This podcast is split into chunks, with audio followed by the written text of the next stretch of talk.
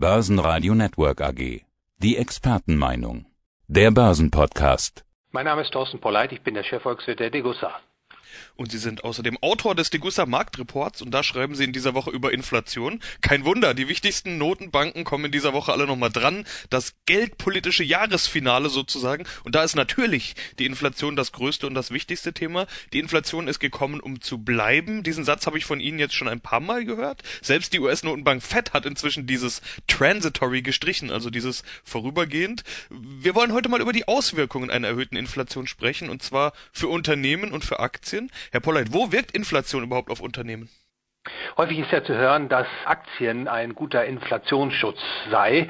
Angesichts, wie Sie sagen, der steigenden Inflationszahlen und meiner Befürchtung, dass die Inflation eben gekommen ist, um zu bleiben für die nächsten Jahre, habe ich mich in der neuen Ausgabe mit der Frage beschäftigt, ja, wie beeinflusst denn die Inflation das Unternehmensgeschäft und letztlich natürlich auch den Kurswert der Aktien an der Börse?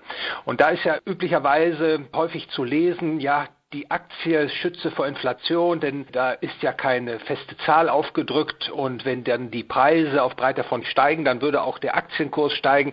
Und man erkennt doch leicht, dass es so einfach nicht ist, denn ein Unternehmen, der Unternehmenswert und letztlich der Börsenkurs äh, wird ja bestimmt durch die Abzinsung der künftig erwarteten Unternehmensgewinne. Ja, und wenn man jetzt mal auf die Unternehmensgewinne schaut, dann äh, kann man vereinfacht sagen, die äh, ergeben sich aus Umsatz minus Kosten. Und da kann man natürlich jetzt schon erkennen, erkennen, dass die Inflation wirkt auf den Unternehmenswert. Also die Inflation kann die Umsätze beeinflussen zugunsten des Unternehmens, sie kann aber auch die Produktionskosten beeinflussen, erhöhen und damit den Gewinn schmälern und Dreh- und Angelpunkt ist letztlich dann der Unternehmensgewinn für den Börsenkurs. Und hier gibt es eine ganze Reihe von negativen Effekten, die die Inflation auf die Unternehmensgewinne hat. Ja, was für Effekte sind das? Man spricht ja häufig von dieser Lohnpreisspirale, vor der immer gewarnt wurde. Also gilt das alles erst, wenn die Löhne steigen oder wirkt die Inflation auch jetzt schon? Das geht schon vorher los. Also ich kann einige Effekte an dieser Stelle nennen. Also beispielsweise kann Inflation das Geschäftsmodell eines Unternehmens schädigen. Denn Sie wissen, die Inflation reduziert die Kaufkraft der Nachfrager. Die Löhne werden üblicherweise mit einer zeitlichen Verzögerung angepasst an die erhöhte Inflation. Und äh, zwischenzeitlich sind die Nachfrager gezwungen, ihre Nachfrage umzugestalten bzw. einzuschränken. Also beispielsweise weichen Konsumenten bei Inflation auf günstigere Produkte aus, meiden die teuren Produkte. Das kann dazu führen, dass einige Unternehmen äh, sich einer geringeren Nachfrage gegenüber sehen und Marktanteile verlieren und letztlich auch mit einem niedrigeren Gewinn auskommen müssen. Also das ist ein ganz gewichtiger Einflusskanal der Inflation auf Unternehmensgewinne. Dann zweitens äh, kann man an der Stelle nennen, dass die Inflation Fehlinvestitionen provoziert. Die Inflation verzerrt die relativen Preise in der Volkswirtschaft und das kann dazu führen, dass Unternehmer sich ermutigt sehen, die Produktion auszuweiten, beispielsweise mehr Arbeitskräfte einzustellen, neue Maschinen einzukaufen und dann entpuppt sich das als eben inflationierte Nachfrage, die nicht dauerhaft ist und dann zeigt sich, dass es Flop-Investitionen sind, die man getätigt hat und Kapital also sprichwörtlich in den Sand gesetzt wurde. Dann ein weiterer Punkt, der dritte Punkt ist, dass Inflation zur Besteuerung von Scheingewinnen führt. Unternehmer machen Gewinne in ihrer Bilanz, die mit nominalen Zahlen arbeitet. Äh, wenn die Produktionsgüter sich allerdings verteuern, wird der Gewinn des Unternehmens überzeichnet, aber auf den nominalen Gewinn sind eben Steuern zu bezahlen und nach Steuern kann es dann letztlich zu einem Substanzverlust des Unternehmens kommen und das schmälert hat natürlich dann auch tendenziell äh, den Aktienkurs. Und vielleicht ein letzter Faktor, die Inflation treibt den Kapitalbedarf in die Höhe, denn die Inflation verteuert ja die Güter, die die Unternehmen einkaufen müssen, um produzieren zu können, wie Energie, Miete, Löhne etc. Und das wiederum erfordert einen erhöhten Kapitaleinsatz. Ja, wie kann man den finanzieren?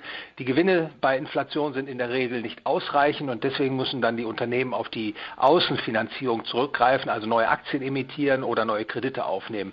Und wir wissen, wenn wenn Aktien vermehrt emittiert werden, dann gibt es einen Kapitalverwässerungseffekt äh, für die Altaktionäre. Das kann auch den Börsenkurs herabdrücken. Und wenn Kredite aufgenommen werden, dann steigen natürlich die Zinskosten und schmälern den Gewinn. Also das sind beispielsweise eben wichtige Folgen, die häufig übersehen werden, die die Inflation auf die Unternehmensgewinne und letztlich Börsenkurse hat.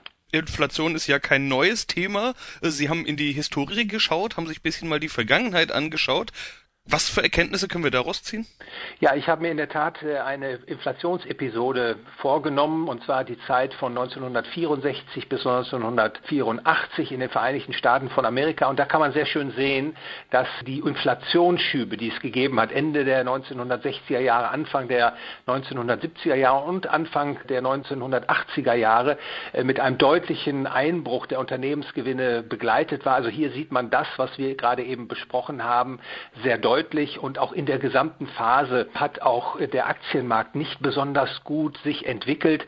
Also beispielsweise von 1964 bis 1984 äh, betrug Jahresdurchschnitt die Inflation der Konsumgüterpreise 6 Prozent und der Anstieg des US-Aktienmarktes gemessen am S&P 500 war nur bei 3,8 Prozent. Also man hat noch nicht mal die Inflation verdienen können mit dem Halten von Aktieninvestments in dieser Phase. Und wenn wir in die heutige Zeit schauen, die Zeiten ändern sich ja, es ist nicht alles eins zu eins übertragbar. Was ist heute anders? Ein Faktor, der heute ganz anders ist, ist der Zins. Damals konnte der Zins ansteigen. Die Realzinsen sind damals dann auch kräftig in die Höhe geschnellt, als die Inflation zunahm. Und das führte natürlich zu einem erhöhten Diskontierungsfaktor, der zu niedrigeren Barwerten der Unternehmensgewinne geführt hat. Das hat dann die Aktienperformance auch entsprechend geschmälert. Dieser Effekt ist nahezu ausgeschaltet derzeit. Die Zentralbanken halten den Zins auf der Nulllinie beziehungsweise in der realen Rechnung ist der Zins unterhalb ist negativ, also unterhalb der Nulllinie. Das tendenziell stützt die Aktienkurse und deswegen ist es unwahrscheinlich, dass es zu einer Wiederholung kommt der Episode, über die wir eben gesprochen haben. Ich bin tendenziell der Auffassung, dass die Aktienmärkte weiter inflationieren werden, auch die Häusermärkte. Die Geldmengenausweitung ist nach wie vor übermäßig reichlich und die Zentralbanken sind sehr zögerlich, diesen Inflationsschub äh, zu bekämpfen. In der Abwägung der Risiken, glaube ich, ist der Anleger gut beraten, weiterhin im Aktienmarkt positioniert zu bleiben. Also gut, den Aktienmarkt haben wir damit abgehakt. Was bedeutet das Ganze für Gold? Das ist ja das andere Thema, das üblicherweise beim Thema Inflation angesprochen wird. Den Aktienmarkt haben wir jetzt ausführlich besprochen. Wie steht es um Gold? Ich glaube, Gold ist nach wie vor ein wichtiger Bestandteil des Vermögensportfolios, auch wenn ich an dieser Stelle die Auffassung geäußert habe, dass die Aktienkurse weiter in die Höhe steigen werden in den nächsten Quartalen, in den nächsten ein, zwei Jahren.